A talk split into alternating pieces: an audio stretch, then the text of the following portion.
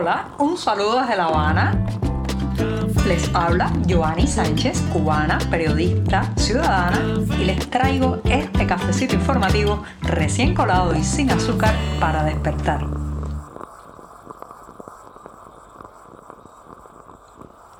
Otra jornada invernal aquí en la capital cubana, la de este martes 30 de enero de 2024, un día en que las temperaturas han bajado, la gente trata de protegerse eh, poniéndose algo más de ropa y pues la situación más difícil la están viviendo aquellos que no tienen un techo sobre sus cabezas para cobijarse en las frías madrugadas de este enero. Yo tengo el café ya servido para darme el primer sorbito y pasar a contarles los temas principales de hoy. Así que voy con este sorbito amargo y caliente, bien caliente me hace falta hoy en que el frío entra por todas partes.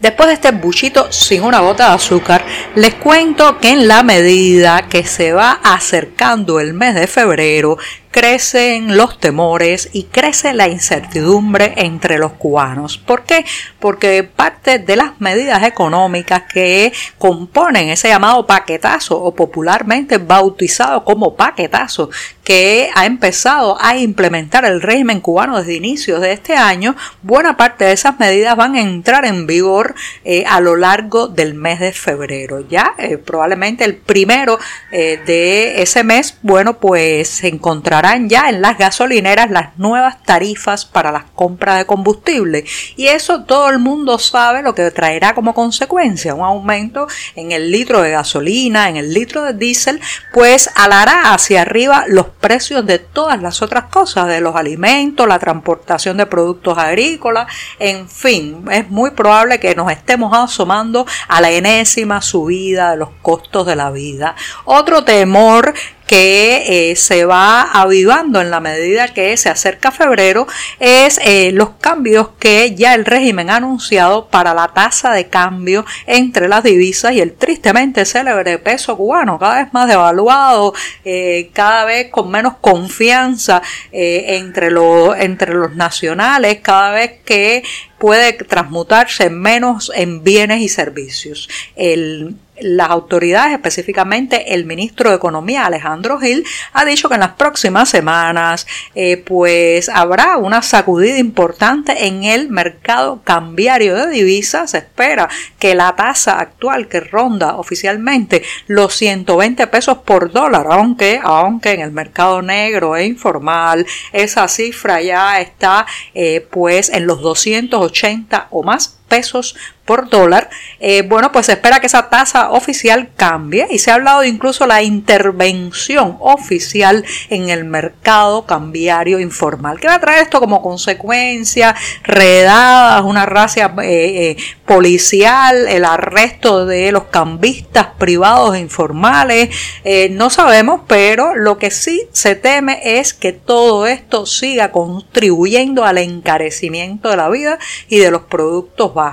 que eh, simplemente el régimen haga lo que siempre hace, que es perseguir, cerrar, censurar, reprimir, en lugar de flexibilizar, abrir, eh, fomentar eh, el emprendimiento, los negocios y sobre todo, a mi juicio, lo más importante en este momento, la producción y especialmente la producción en los campos cubanos. Así que parece ser que el guion que van a seguir es el de otras veces que han concluido no en resultados favorables, sino en fracaso. El guion de la cerrazón, el guion de estigmatizar al comerciante, el guion de intentar desde el centralismo, desde el Estado, desde el Partido Comunista, controlarlo todo. Así que hay que prepararse porque febrero parece que será el mes de la subida de precios, de una mayor inflación y de una mayor incertidumbre. Incertidumbre es la palabra de orden ahora mismo en Cuba.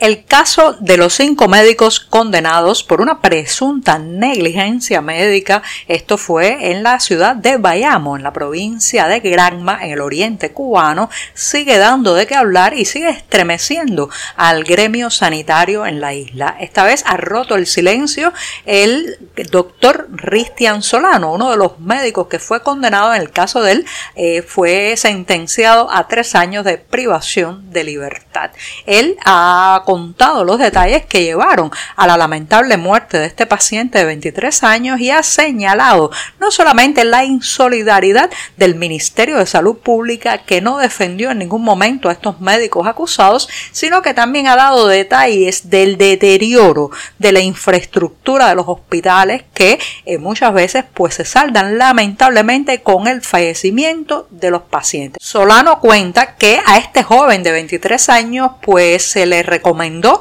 hacerle una placa, una radiografía de tórax y también una tomografía, pero fueron rechazadas por el personal debido a que faltaba película en una de las máquinas y en la otra había desperfectos técnicos. Usted se imagina llegar a un hospital en una situación como la de este joven que se había caído de su vehículo, de su motocicleta que, en la que viajaba a altísima velocidad porque parece estaba involucrado en una carrera ilegal de vehículos eh, pues llegar con todas las señales de que se puede ser un caso urgente y no poder contar ni con una radiografía ni con una tomografía para determinar el daño interno que sufría el paciente. Y al final, ¿quiénes pagan los platos rotos? Los médicos que no solamente han sido condenados, sino que su nombre, su prestigio profesional ha sido mancillado.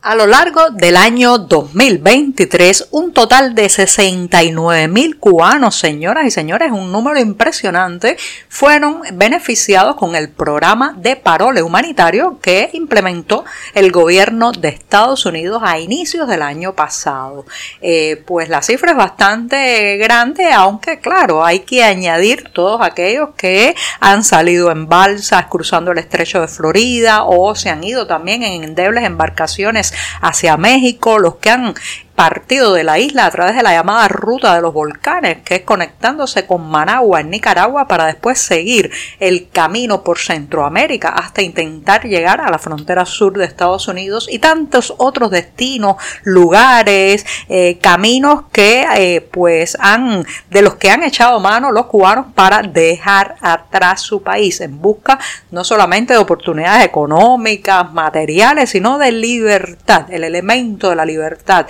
la necesidad del individuo de encontrar espacios de realización personal, profesional y cívicas está sin lugar a dudas en el centro de este éxodo masivo que parece no llegar a su final. Imagínense que una de las beneficiadas de eh, entre estos 69 mil cubanos que recibieron el parole para emigrar a Estados Unidos fue una señora de 100 años. Sí, exportamos hasta centenarios ya porque a pesar de la edad, los achaques y la fragilidad de salud de una persona de esa edad, bueno, pues prefieren estar sus últimos años en una situación y en un contexto de mayor comodidad y reitero, de mayor libertad. Se trata de Victoria Domínguez Guzmán, que llegó el 21 de enero pasado a Estados Unidos a través de esto parole humanitario. Así que veremos muchos más, miles, quizás cientos de miles, cuando se sume y se sume. Y eh, mientras tanto, pues en la isla se van quedando eh, los que tienen menos contactos familiares para lograr esta oportunidad, la población más envejecida y la más pobre.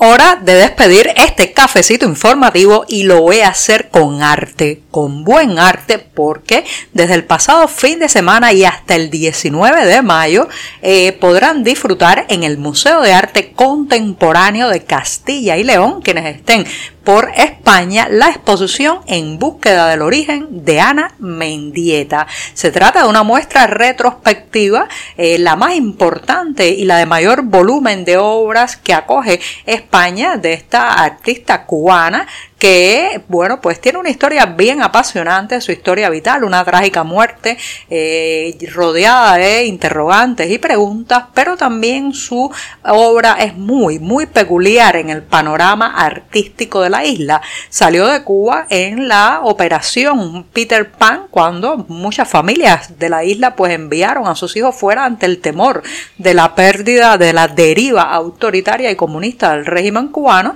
y pues realizó parte de su labor artística en Estados Unidos. Ahora esta muestra que llega al Museo de Arte Contemporáneo de Castilla y León incluye piezas que muestran las coordenadas esenciales de la obra de Mendieta, sus interrogantes sobre lo esencial, lo material, lo endeble, lo caduco y claro, uno de sus sellos personales, la presencia del cuerpo de la autora y su inclusión en la naturaleza. Y con esto sí, pongo punto final hasta el programa de mañana miércoles, ese mismo, el día atravesadísimo de la semana. Muchas gracias y pasen por la cartelera del diario digital 14 y medio para que completen la información sobre En búsqueda del origen de Ana Mendieta. Por hoy es todo. Te espero mañana a la misma hora. Síguenos en 14medio.com. También estamos en Facebook, Twitter, Instagram y en tu WhatsApp. No olvides, claro está, compartir nuestro cafecito informativo con tus amigos.